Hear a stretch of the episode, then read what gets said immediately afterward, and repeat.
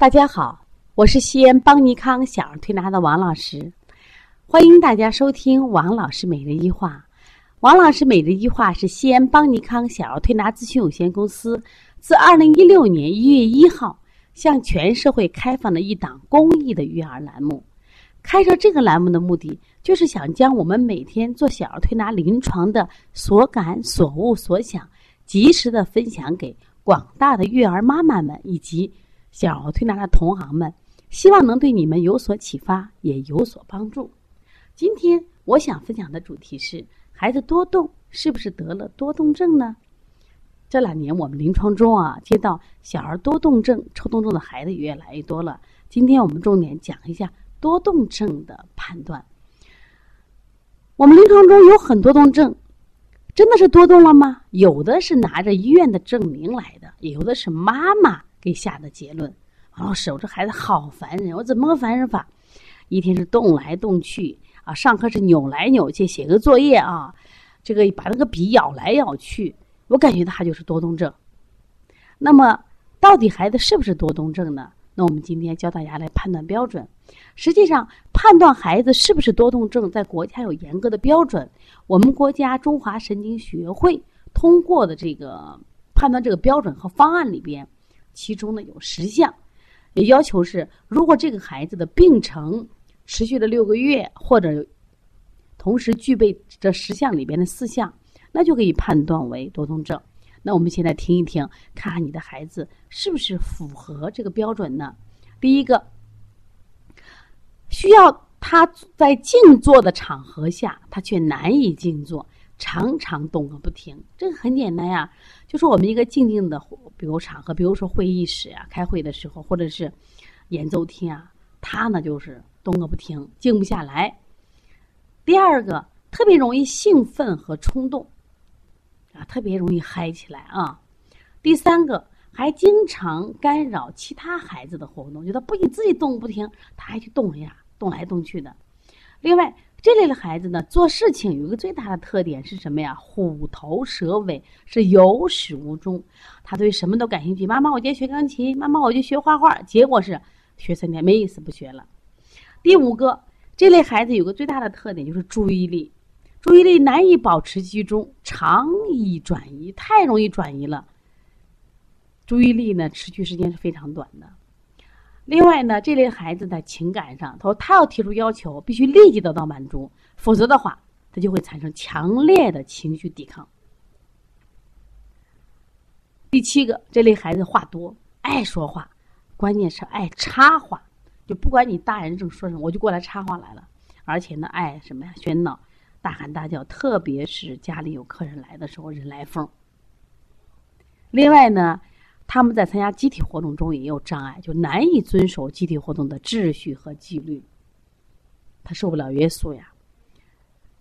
第九个，就这类孩子普遍的学习成绩，慢慢就越来越不行了啊。有的孩子学习差，但这个差呢，不是智力障碍引起的，其实更多的原因是因为注意力不集中引起的。还有呢，就是这个孩子动作比较笨拙，精巧动作较差，比如简单的我们穿珠子、穿针引线。用手指鼻子，他会做的不太好，因为他们这种精准力差。那么你看你的孩子符合几个呢？那我希望大家呢就不要轻易给孩子来判断。但是呢，可是有些孩子确实多动呀，他可能属于什么呀？调皮。那我现在来给大家说一下，那多动症和调皮的孩子他有哪些区别了？首先，我们从第一个注意力方面，其实调皮的孩子啊，他虽然调皮活泼。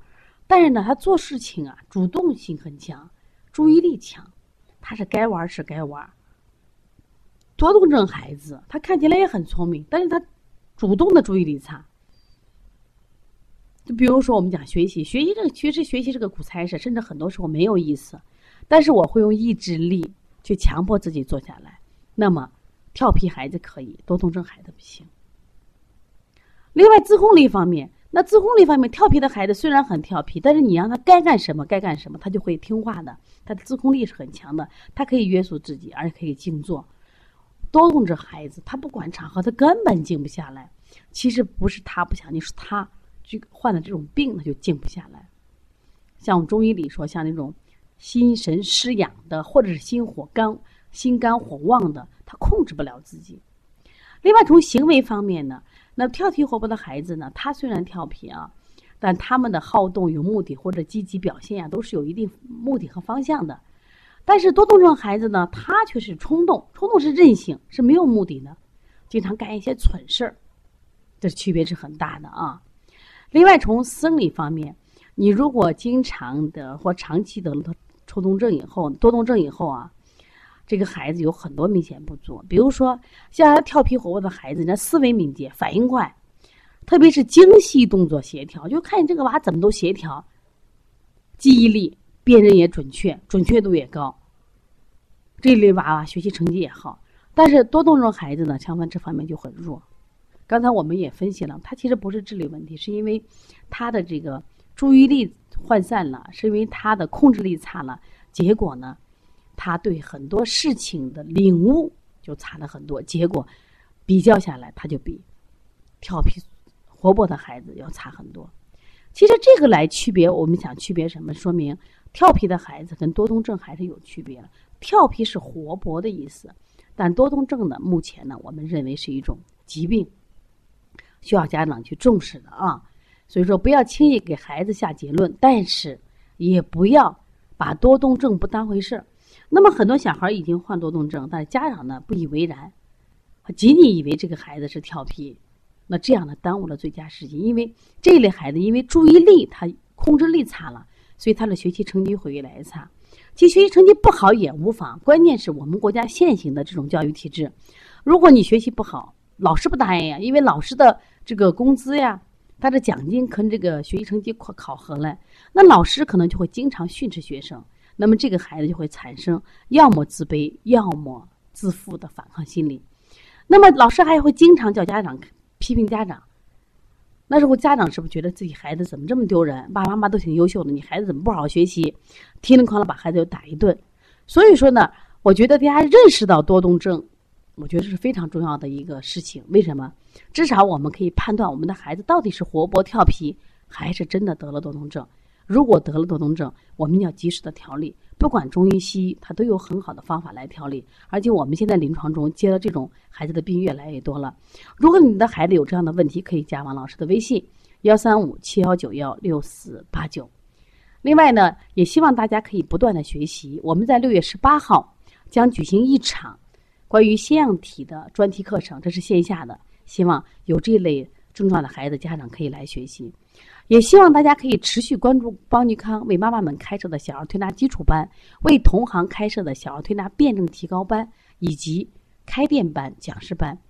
真的希望大家通过不断的学习中医，让自己变得更强大，让我们的身体变得更加健康和快乐。